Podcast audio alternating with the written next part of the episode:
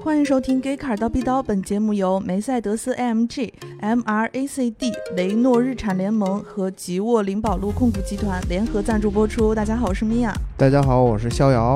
然后就没了。嗯，对，但老师如他自己所说的，已经去上海了，然后这一期没有跟我们一起录，对吧？对，鉴于我看这个评论，大家对我都有鼓励，哎，对，然后就不需要大老师了。这期、哎，嗯、对，咱们就争取哪一天让他彻底就不用录了就可以了，消失。嗯呃，上一期哎，我记得我问那个梅赛德斯 MG 他是在哪儿工作的来着，嗯。嗯，然后他这期他就说，呃，他是在中国重汽的第一手零部件供应商工作。哦，你知道是哪儿吗，肖老师？不太知道，但是我觉得这个很有实力啊。对，听起来很厉害的样子，大家可以对猜一猜它在哪儿。嗯，然后这个本田马自达，他评论了一大篇儿，嗯然后呃，我给大家读一下啊，嗯，他说本田是呃世界摩托车的领袖，日本摩托车的霸主，呃，点评老道家成熟。然后，雅马哈是千年老二，艺术家出身的雅马哈以活力、激情见长，呃，创意无限。点评叛逆加激情。然后，铃木是我行我素，积极稳妥，风格独特，一招鲜吃遍天下。只凭一款 GSXR 就能打遍天下无敌手，可见一斑。点评中庸之道。然后川崎是不屑一顾，日本的中流砥柱型老牌制造业巨人，尽管退出了小排量的竞争，可重车领域当仁不让。每每丢出重磅炸弹时，都会引起巨大的冲击和震荡。ZX 十二 R、ZZR 一四零零、VN 两千就是最好触角，其他三家就只有干着急、干瞪眼儿的份儿。哦读完我就觉得有一种念那种美食点评的那种感觉。嗯就感觉特别懂哈，对，啊特很别专懂业，就是对专特别业的那专种业台词儿。这位听众朋友确实是感觉对于摩托车方面确实是有自己特别独到的见解。对，嗯这也正是我们确实不太关注的，因为我们主要还是目光集中在汽车行业。嗯，嗯、希望多给我们这个补充补充啊。如果以后我们会聊到一些其他的有涉及摩托车的，对还请你给我们多普多及一下对提供点建议啊。对。然后，四川野马汽车集团说，什么时候能聊一下各个国家的国民之车？非常好奇。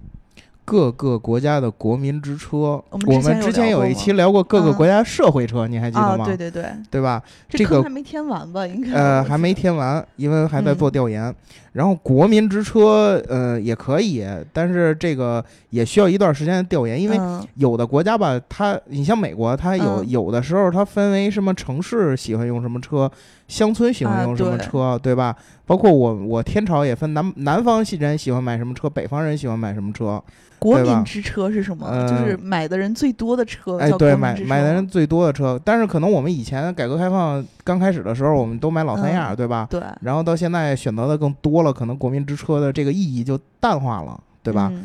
呃，不过这是可以的啊。如果我们有这个嗯呃充分的资料的话，我们肯定是会聊一期的。嗯，嗯，然后呃一串字母，这是 L L X K K 说，逍遥老师在说观点的时候，大姚老师嗯嗯嗯说你要逼死处女座的剪辑师啊，没逍遥事老儿师什我么星座？我是射手座，哦我会自动忽略它的这个嗯嗯嗯嗯的嗯，。对嗯，不是处女座，没事儿。然后万物壮阳孙一峰说，智障也有春天，我大哥永远是我大哥，啊、是在说大姚老师吗？应该是吧？啊不然对前面那半句话也对不上号儿。啊、那那就祝大姚老师这个春天多延长一点啊，嗯然我们多后关注他一下。然后这个 D A B 什么应该是 Bill 吧，然后他说我家也是铃木 S X 四，挺不错。其实就像无印良品的东西，说外观吧朴实，塑料感强，但开起来那真的舒服。减加减速非常的平稳，变速器也很舒服，而且性能很稳定。我们从成都开到满洲里，再开回成都，一点问题都没有。之前也开过福克斯和标致 307S，加减速的平顺性都没有铃木好。哎，我觉得其实真的这种小型家用来说，还确实是铃木也是，因为毕竟是 K car 嗯是它的主力嘛，或者说小型车是它的主力，所以我觉得这个呃，它在这方面还是确实是造的很好的。对，我之前做那个雨燕的时候，我之上一期我记得我说的主要就是它的这个内饰做的不够精致，但是呃，我当时是那是我一个呃嫂子开的这个车，嗯，她在五环带着我们从京承高速回平谷嗯这一段路上，就是辗转腾挪呀，啊，真是她的小雨燕灵活机动，穿梭在车流之中，确实很不错。对，他还补充嗯说，纯棉织布座椅可比仿皮皮尤座椅舒服多了。这个我记得有一年的这个春晚小品上说，这个沈腾要买皮座椅，他那小哦舅子就说：“你看这个皮座椅，它冬天拔屁股，夏天烫屁股，有什么好的？就不如针织的，对吧对我看也嗯是。然后我们这期要聊的是是什么呢？？”这邵老期师我们假装参加了日内瓦车展，对，我吧们现？在在日内瓦车展现 场，假装在现场。呃，对，假装在线。为什么是假装呢？因为之前我们确实有计划要去日内瓦车展，嗯，但是啊由于种种原因吧，然后没有没有成型。对，呃，不过这并不代表我们没有关注日内瓦车展啊，我嗯们还是很关注的，也在这个公众号上发了很多的这个文章，大家也嗯多关注啊，包括我们米亚米老师今天也要发文章是吧？对，啊、对大家在听叨逼叨的同时呢，也去关注一下米老师写的文章边哎听边看嘛。啊、对，可 以对边听边看啊。然后我们呢，从各种这个渠道获得资料之后整理一下，然后先简单的聊一聊，嗯，对吧？然后大家再有什么呃具体想听的车型啊什么之类的，等大姚老师回来，我们再三个人坐在一起，再具体的聊一下，是吧？我们这次先粗略的展望一次。对，嗯那个逍遥老师，我记得你是要聊这个超跑是吗？呃，这个日内瓦车展呀，它是每年一度，然后呢，嗯每一次都会发布很多这个重磅的超级跑车。嗯，这肯定是要聊的，呃，在聊之前呢，其实有一些其他的车型也可以先简单的说一下，就比如如说这个最最受关注的，应该还是这个全新的奥迪 A 六。嗯奥迪 A 六这车在中国那影响力可就不用说了，对吧？奥迪 A 六是算是之前我们这位观众提到的国民车之一，嗯对对对高端国民车或者叫官车呀，或者什么之关类的。车嗯呃，所以很多人都会去关注。然后这个新一代的这个 A 六呢，呃，如果要是咱们从单从汽车的角度来出发呢，我觉得它倒也嗯并不是那么新，因为在它之前，这个 A 八和 A 七都已经发布了。对然后它的这个里边的这些科技啊，跟 A 八和 A 七相差也没有什么太多，然后嗯就差不是、多对，差不多就是平行移植过去的。嗯包括它的这个虚拟座舱，包括它上下分屏的这个中控屏，然后包括它的这个 OLED 的这个尾灯，包括它嗯前面的这个、呃 LED 的大灯，然后都跟 A 八和 A 七是类似的。其实它这个车吧，你要说相比于之前的 A 六，它确实是年轻化了更多，不再像是那种四五十岁的人才适合买一辆 A 六。其年实轻现人也在可以开了嗯年轻人基本上也可以开了。你包括它这个首发的这个红色的这个车型，我觉得这典型就是一个小年轻开的车型嘛，对对吧？呃，就是比如说 A 七啊，你可能觉得有的人很喜欢溜背造型，有的人并不是特别喜欢，对吧？你喜欢 A 六这种设计的相对来说比较普世价值的这种车，呃，标准的这种三厢车还是可以的。A 八可能太大太长了，这时候你选择一辆 A 六，我觉得一点问题都没有。嗯然后要说整个放在奥迪家族比吧，它其实往里加的技术也不是特别创新。然后据不过据说是里边可能会上它的那个自动驾驶，但是不呃这个还没有具体嗯没有的确这个定对还没嗯有确定。所以我觉得这车确实是值得关注，但是呃，由于之前已经有 A A 七和 A 八之后，其实你再再说出其他的亮点也也没有对太没多了，有那么重磅这个哎，对嗯对。然后另外一辆车呢，其实倒是挺让我意外的，就是它这个捷豹这个 iPace E 这个概念车已经发出来了，然后哎还还还不错，我觉得还不错。嗯然后哪这里不个错呃造型啊，然后包括它这个推出的这个速度， 嗯从我记得是从去年开始，他们爆出这个消息要做 iPace，然后 E，到今天这个日内瓦车展推出的这个 iPace E 的这个概念车，嗯看来这个呃捷豹的技术储备还是已经很早很早就开始了，对要不然不可能它这么快就已经把概念车已经推出来了。对所以我觉得是不是这个印度人入主捷豹之后，可能给捷豹带来了一定的效率，对吧？你看捷豹以前的那效率车变高了的对的那嗯啊个更新迭代呀、可能没有没有这么快。对吧？嗯之前自从捷自豹是之前是英国嘛，自从这个印度人入手之后，你看它现在的更新迭代速度有多快，它的技术储备还就是还是钱到位，什么都好嗯说，对有吧？钱有钱真哎好，对，有钱真好。然后别的呢，就包括这个另外一辆概念车，就是这个我最喜欢的保时捷啊，的保那时个捷的迷这神个 E 嗯 Cross Turismo 这个版。哎，我觉得这辆车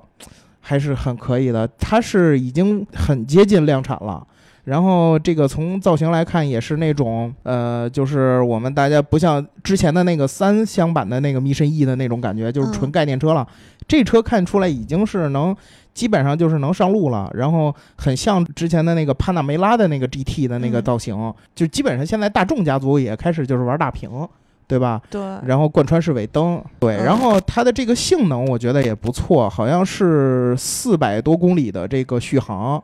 然后它的充电能力很强，嗯，充电五分钟，续航百公里，差不多是这个感觉。充电五分钟，对通话两小时，哎，对，这个其实是很强大的。我这么说一句啊，这个嗯不怪这个马蒂亚斯·米勒之前老怼特斯拉。其实你看，今天马蒂亚斯·米勒拿出来东西了，对吧？嗯对大老师今天没在啊，嗯， 马蒂亚斯·米勒是那个大众的 CEO，以前是嗯保时捷的 CEO，、嗯，他之前怼过特斯拉，但是我看现在这个保时捷推出的这款车，我觉得他也不光是吹牛逼，也嗯还是不有光点是实单纯的力嗯怼，他还是能拿出东西来的，对吧？让我们拭目以待，看看这个量产车出来之后，会不会很逗一下特斯拉，对吧？然后其他的这些这些车吧，就可能就没有太多需要关注的嗯，点了哈，那你是吧？关注的超级跑车，哎，对，开始说说这些这个在日内瓦车展上发布的超级跑车。嗯先从布加迪开始说，因为所有的超级跑车的战争，我觉得 Ground Zero 就是从布加迪威龙那会儿开始引起的，千匹马力，然后这那个这那个这那个卖的齁贵，所以呃布加迪呢在这一届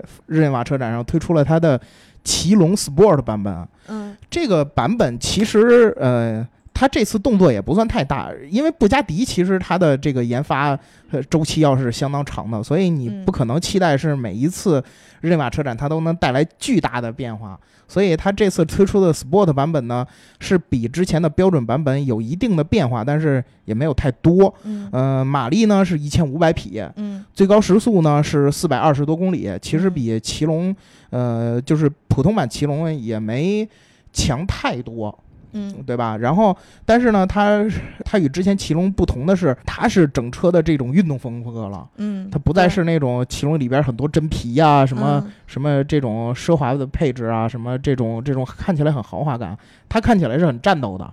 它整车的碳纤呀、都是很有这种这个竞速范儿了，已经。为什么叫 sport 呢？是吧？对我看它那个前面的那个前进气格栅上面还有个数字是吗？数对字十六，十六，就还每是一它辆的那车都是个有对，还是它的那个发动机嘛，对吧？十六缸 W 十六的发动看机，看起来就是那种篮球运动员，嗯，对，特别八运动风，八点零升 W 十六，然后嗯这个、呃，它不是双涡轮，它是嗯四涡轮增压的发，四涡轮，哎，这么一辆车，然后四个排气孔，嗯对吧？然后骑龙这车吧，我觉得呃能说的点其实呃并不是特别多，因为它可能就是这个 Sport 版本跟普通版本其实相差也并不是特别大。当然，它价格值得说一说，接近三百万欧元，而且还300万欧没元算当地税，就是说你在哪买的，你在哪交税，嗯，这不这不算这税，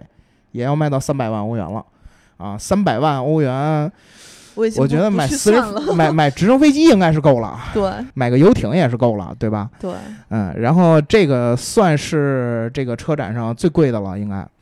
然后另外它的最大的竞争对手科尼塞格，嗯这一次其实也并没有太大的动作，他们两家的这个车型研研发周期确实是得是好几年好几年才能迭代，所以就不会有特别大的动作。这一次。它也就是还是 Regera，然后有一个这个幽灵套件儿啊什么之类的这些东西， 然后它的 Regera 呢，极速也比威龙还要高，它已经达到了二百七十七 mile per hour，相当于是四百四十以上。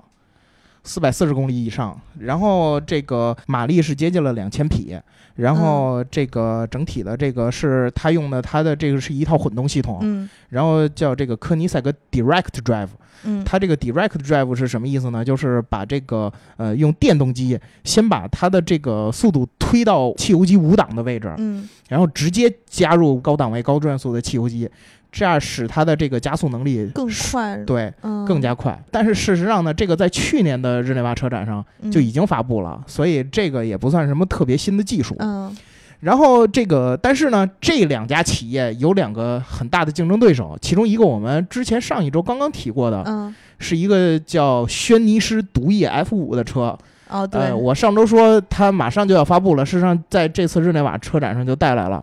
这是一款在汽油车、在传统车辆上能跟这两辆车相媲美的。嗯这辆毒液 F 五，在之前我说是它要挑战的是这个呃更高的极速，两百六十八 mile per hour，但是事实上人家科尼赛格已经达到两百七，所以嗯这次他们好像发布的时候说了，他们已经接近三百 mile per hour 了。接近三百了都，哎，对，以前这个能跑到三百公里每小时的就已经不错了，你再乘以一点六，那就是已经是一个相当疯狂的数字了，对吧？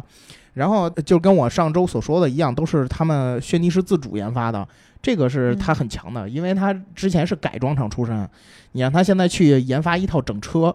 这我觉得是已经相当厉害了。然后另外一个，我觉得很值得关注，嗯去年日内瓦车展上，我跟刘老师我们俩去的时候，我们就去采访了一下他的首席设计师，嗯然后我们跟他也交流了，就是这个 Remark，我们还特意做了一次 Remark 的节目。然后这个 Remark 今年带来了一款新车，这款车才是我们要说的重点的新车。重点终于来了，哎，对，重点终于来了，这款这款车呢叫 Concept Two，嗯它是 Remark 推出的第二代超跑。嗯第一代是 Con Concept One，Concept One 呢采用的是整车铝制车身，然后这个 Concept Two 呢就变成了整车碳纤，嗯包括轮毂什么之类的。然后也是这个呃，它的这个马力呢达到了一千九百一十四匹，然后这个续航里程它是嗯纯电超跑，续航里程达到了这个四百公里。呃，不是四百 mile，不是四百公里。然后它的电池，嗯它的电池呢是差不多是一百二十千瓦时的，它要嗯是要比现在的特斯拉 P 一百 D 的电池的这个功率要高的。然后它重点在于它的加速，嗯我记得去年的那个特斯拉发布的那个新 Roadster，当时的加速是零到六十 mile 是一点九秒。嗯，它这个零到六十呢是一点八五，比特斯拉的那个还快，哎，比特斯拉嗯那还快。然后它的极速呢是四百一十五公里每小时，也就是说后段可能会被科尼赛格追上，但是前段它是要比科尼赛格要快嗯的。要快，嗯嗯，然后它呢，更重要的是，它拥有 L 四自动驾驶级别的能力了。还有自动驾驶了，这哎，个对，我们嗯上一、我们去年采访他那个首席设计师的时候，他就说，这个 Remark 其实很致力于开发这个呃自动驾驶的，嗯，因为他们一直的这个态度就是说，我的这个超跑呢，既可以作为我的一个类似于玩具，嗯对？吧？让它自己去跑一圈儿，嗯然后我又可以自己驾驶它去追它这个极速。对吧？嗯我有们钱两人的个相想互法之间，对，相互之间可以斗一斗，嗯，我能不能最终追上这个机器，是吧？对？然后它其他的地方呢，呃，就是它的价格，一百七十万欧元，不含税，嗯，但听起来还是比布加迪要便宜的，对对吧啊？那米娅老师，我问你，嗯如果是这辆车和和奇龙 Sport 放在一起，你会买哪个？便宜的呀，努努力几百年还 能买得上，那个努努力也它买不它上它虽然便宜啊嗯，但是一百七十万欧元也是也是一个不小的价格了。所以是几百几百年嘛，嗯，对是对对吧对，但是说实话，啊我一直觉得这个 Remark 这车要比布加迪那车看上去要更战斗、更犀利，我特别喜欢。这嗯，你你如果让你选这四辆车，你比较喜欢哪个？如果让我选这四嗯辆车啊，对我还是科尼赛格，嗯，我特别喜欢还是科尼赛格。嗯但是呢，如果你要说这个放眼整个这个技术，整整个这个未来发展，我觉嗯得 Remark 日后一定。可以做出点什自么动驾成绩驶的，这个，对嗯，它是可以做出成绩的，因为它是去潜心研究一下这个呃未来的这些这些技术，而不是现有的技术对我去我去追求它的极致，因为这个现有的技术去追求它的极致，已经有很多人在做了。嗯，而他把目光放在未来，我觉得他就嗯一更长步远领一先点于别人了。对，所以我觉得这是我很喜欢 Remark 的一点。而且再跟你说一句，Remark 的那个首席设计师叫亚历山大，嗯然后他的那个老板嗯叫 Remark，就是他本本人。嗯，这俩人长得都相当帅，啊有我就机会知道明年嗯 日内瓦车展，可以，你可以去采期访一待下期他呀。待，嗯，然后除了这些超级跑车啊， 嗯还有两个这个我觉得值得关注的这个刚刚发布的这么这么这么两款跑车，呃，有一个不算跑车，因为这个 AMG GT 四门儿这车吧，算是一辆 coupe 或者是算是一辆这个运动轿车。啊嗯或者轿跑类似的，因为它是和这个 CLS 和这个奔驰 E 是同一个平台开发的。然后这辆车是一辆这个 AMG 调教的六点一装的它的那个六点三的那个呃不是不是六点三啊，它装的是六三发动机，但是现在六三发动机都是那个四点零双涡轮的那个发动机了。嗯然后这这个车，我觉得怎么说呢？它算是奔驰的轿跑更加运动了。嗯你像以前我们提到的奔驰的运动轿跑，你像呃 C 六三的那个酷配嗯，或者短轴的 E 的那个，或者说这个 CLS 六三啊什么之类的，可能还是轿车多一点，跑车少一点。嗯，但是这辆车绝对是跑车多而轿车少的，所以我觉得这个车如果要是那些更年轻、更运动，不用说太年轻吧，就是更运动的人，他可以去参考一下，去买一辆这个四门的，它既考虑到了乘坐的这个需求，又是一辆 AMG GT 研发这出来这的。车多少钱？这车没有公布价格，哦，但我觉得，嗯，这个两三百万人民币应该打住了。哦，嗯，就是三百万以内应该打住了，三百万以上我觉得就就不买它了，就买更好的了，嗯对吧？对我买一辆魅影好不好？对吧？对嗯、或者我买一辆宾利 GT 好不好？对，更奢华呀，对对吧？然后还有另外一辆呢，就是这法拉利的那个嗯四八八 Pista，、这个车呃好在哪儿呢？它就一点好，它就是现在所有法拉利 V 八里面动力最强的。嗯对，就是法拉利的维巴已经可以说是登峰造极了，年年年年年年都能获得这个是国际发动机大奖，嗯所以它现在这款是它调教出来最强劲的维巴，所以嗯，值得关注一下。其他的就是所有对法拉利的优点它都具有，对吧？法拉利维巴车型的旗舰型，这个呢，这辆车就相当于这个法拉利之前的那个四三零 Scuderia，或者说嗯这个四五八的那个 Speciale，、这两辆车的这个就是相当于是普通这种 V 八车型的呃极致版，或者说 RS 版，或者说这个竞速版吧，嗯，就是更更高的。而且他们会在这种车上呢取消掉一些这个奢华的配置，全都嗯是出针对于这个赛道。全部的轻量化呀，然后包括取消了一些这个多媒体呀或者什么嗯之类的。有我记得四三零是四三零 Scuderia 上连空调都给你取消了。，空调都没有 嗯，对，专门跑赛车是吗？嗯、这但是后来后来好像又给加回来了，哦，因为这个车毕竟不是为了跑赛道的。对，除了这些车之外，还有两辆是概念车，嗯这两辆车呢都是英国的，也都是带有这个 F1 基因的，嗯然后呢也都是这个专注于赛道化的，就是一辆是这个。迈凯伦的这个塞纳 GTR，、嗯另外一辆是阿斯顿马丁女武神 AMR Pro，这两款车我觉得怎么说呢？重点的都是它的这个呃 F1 的科技，嗯嗯，然后嗯，整体的这个各种的效率啊，或者什么之类的，我觉得，因为毕竟参考了 F 1的技术嘛，所以我觉得应该不会太差。 对，阿斯顿马丁这次是和这个红牛合作的，红牛对，红牛车队，哦，红牛车队，然后他们合作去开发的，而且据说这辆车还是有可能拿到这个上路许可证的。不过其他方面呢，呃，毕竟这个是刚刚推出来的这个概念车，还没有具体的细节可以说。嗯所以就不用特别关注了。呃，那米娅老师，我我就是说完了这么多车 之后，就不考虑价格的时候，你最想买的是什么呢？呃，你说了这么多辆，哎，你大概说了多少辆车？我这个得说是了，呃，将近十辆了吧？啊，你说了大概十辆车有了。啊、对，差不我多我我现在还停留在那个布加迪上，我觉得啊、啊还停留在布加迪上，啊，对，一个是它就是贵是吗？对，一个哦就是贵，而且它挺好看的，呃，那你觉得你看到那个 Concept Two 了吗？别的 Concept 肯 Two 定别的也挺好看的是吗？但是没有嗯它贵是吧？啊、对，就是没有贵啊、原来原来就是贵就一代表一切了，对吗？对，哦，在女生看来，贵就代表一切了。嗯，可以。那这届日内瓦车展，你也看，你也写了不少文章，你也看了不少嗯的这些东西。呃，你最关注的点是哪儿呢？嗯，这个肖老师终于结束了他的表演，哎，对我结束了我的表演，马我上一开始直你特别的了。努力的在后面嗯追着听。嗯嗯，我我要说的吧，就嗯、对这些车型没有这么了解，但是我嗯看了一下，就是在日内瓦车展上的一些新的一些技术，对，就比如嗯说我我们之前之前聊过一期节目，就是讲轮胎，是不是有聊过哎一期？对嗯嗯、然后呃，今年今年这个日内瓦车展，它有一些比较有意思的轮胎，啊一个是之前那个固特异，他在二零一六年日内瓦车展上，他又发布了一款那个球形的轮胎。之前上期节目咱们有说这个球形的轮胎，对在今年的这个日内瓦车展上，他又带来一款氧气概念轮胎。这个氧气概念是，那也就是给轮胎加注氧气。那那这不还是普通轮胎是吗？是轮胎，但是嗯你看它长得就比较有特点，它那个轮胎哦，里它面中间全是都绿是色的，那是什么呀？绿色的就是苔藓啊呀、呃，You lost me。那为为什么是苔藓呢？为为什么要把苔藓装装进轮胎里呢？氧气概念轮胎肯定就是往环保的方向发展，啊那它你在靠轮轮胎上加的这点苔藓就就就环保啦？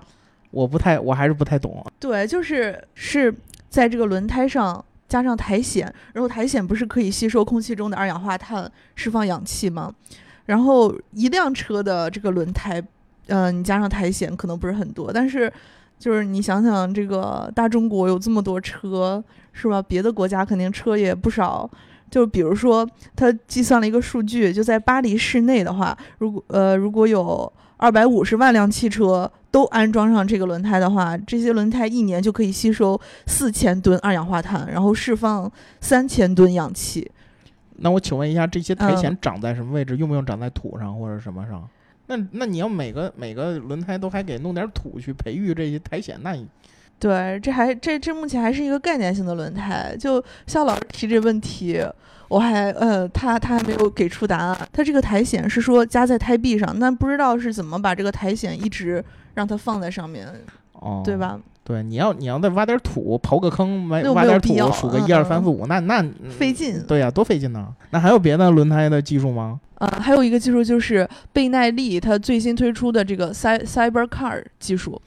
它就是这个技术呢，就是在这个车的轮胎里面加上传感器，然后就给车辆传递一些信息，然后帮助就是驾驶员提升驾驶感受啊、比如说，它这个在轮胎里加上传感器之后，它可以通过计算这个车辆的精准的重量，然后它可以计算出这个车在没电之前还能跑多远。然后还有一些，比如说它能计算这个垂直荷载，这些都对这个电动汽车，这些数据对电动汽车都比较重要。那也就是说，它是针对于电动汽车和它的这些高级的这些这个呃驾驶辅助系统，对，然后呃对专门去开发的一款轮胎，对吧？包括这个胎压呀、内部温度，还有这个花纹深度，然后就可以帮助汽车这个轮胎的维护。哦，那这是一个概念产品，还是已经量产的产品了呢？这个这个产品，这个技术是在今年年底会上市，不过哦现在目前为止应该还没有，还没有那个搭载到汽车上。但是我有一个问题啊，嗯，就是可能在今年年底之前，我及很多人都还没有买电动汽车，或者我的电动嗯汽车还、还不不需要接上它这个，那它上市之后。可能只卖给特斯拉车主啊、它也以可以啊、它不光可以搭载在这个电动汽车上，啊、也可以搭载在传统汽车上。哦，那也就是说我我还是可以把这个胎压什么之类的接到我现有汽车的这个行车电脑上，然后对让它来帮我记录，对吧？对这个我觉得，呃，以前我在网上看过有一些技术，好像现在已经可以加装了，但是呢，嗯，呃，可能不是这种像倍耐力这种大厂做出来的，所以我觉得这个还是一个方向之一吧。对，对，然后还有比较有意思的是，今年大众不是也推出了一款概念车吗？这款概念车里面居然没有方向盘和踏板。啊，那也就是说，可能已经达到 L 五驾驶级别了，对吧？ L 五级别不知道有没有达到，反正它肯定是自动驾驶肯定是有了。对呀、啊因为你都嗯已经没有方向盘，已经就是没有方向盘和踏板，那也就就是自自主去去做了，对吧？对、啊、那看来这个马蒂亚斯米勒又带来了一样新东西，是吗？对，然嗯后还有一个就是比自动驾驶还牛逼的，就是飞行汽车。之前我们是聊这个吉利收购的那家飞行驾驶汽车的那一家嗯公司的时候也，也提到过这个飞行汽车了。当时我们还跟书记吵了一架，嗯，然后没吵为什赢么他。然后书记给我们立了一个十年 flag，他说十年之后这个就是这个飞行汽车肯定有了是吗？一定会出现的，这是他立的 flag。十年之后再看看。嗯我们在二零二七年的时候相等着他约啊、我的大砍刀已经磨好了。对它嗯这个这这款飞行汽车是呃 P A L V Livery 采，然后它采用的是三轮设计，然后是双座混合动力汽车，然后上面还有一个螺旋，就是旋翼。对，然后它的行驶速度最最高的话能达到一百六十千米每小时，然后飞行就是它飞起来在天上的时候，它能达到一百八十，哦，然后在陆地，如果你一直在地上跑的话，它的续航里程能达到一千三百一十五公里。然后就是在飞行模式下，它的最大续航能达到五百公里。就你在天上飞的话，你它能它飞是一五个百。电动汽车吗？对，它是呃混合、混合动力汽车，混动啊。对混动。哦，那那也就是说，这个车，那它不是概念车了吗？它在呃，它现在还是个概念车，不过它在一九年的时候说，它表示在一九年可以交付，哦，那书记立那 flag，可哦能要实现了，是吧？那我得请书记吃饭了。对哦好吧。如果你要开这个车的话，你不光得有驾照，你还得有飞行执飞行执照。但是我还是有一点不服的是，嗯、我觉得，在二零一九年的时候，他应该拿不到在中国上合法上路的证。嗯，我觉得他是拿不到的中国够呛，中国现在自动驾驶还没有啊对，上刚是吧刚刚给给上汽和这个蔚来发了嗯两个这个许可证。许可证，嗯嗯，嗯，那要等到这个飞行我估计车嗯他那个 还得过个十年，我觉得过个十年有可能，十年有可但是一能，嗯反正九年肯定不太可能。反正我们的反正我们的 flag 已经立下来了，你不管你站在哪边儿吧，嗯啊，我觉得我们俩，我我跟书记的十年 flag 已经立下来了，还有关于那个四千公里高铁的那个一百年的那个嗯 flag，、我俩也立下了啊。一百年那是什么 flag？就是一百年之后，中国会出现四千公里每小时的高铁。啊嗯、，呃，差不多这些就是我关注的这个技术这方面。啊，那今年日内瓦车展，其实我们就假装的逛了一回，带大家啊。对然后再有什么比较喜欢的，需要我们单独拿出来聊的车型，给我比们留如说言对，比如说米娅老师为什么就喜欢这个三千万的布加迪奇龙 Sport，打对吧赏？就给你说。啊， 对对对对对对，好，明阳老师，你来跟大家说说我们的打赏原则啊嗯，打赏原则就是越多越 好，啊，越多越越好是吗？啊对，点赞、打赏加评论。啊，对对对对，记住要改名字，对吧？当然哎大你家像现在都不改名字了。对你你像吉沃灵宝路大神这样的，就是你嗯你改不改名字，我们也都知道该聊什么了，对吧？嗯我们对好像似乎欠了你很久的这个吉利集团的事儿，嗯，包括李书福这个李董。李董事长的事儿，这个大老师还说要单独聊呢。既然你已经打赏了，等他回来，咱们给你对聊，，好吧？行，那我们这期节目就到这儿，嗯，嗯，好下期再见，拜拜。拜拜。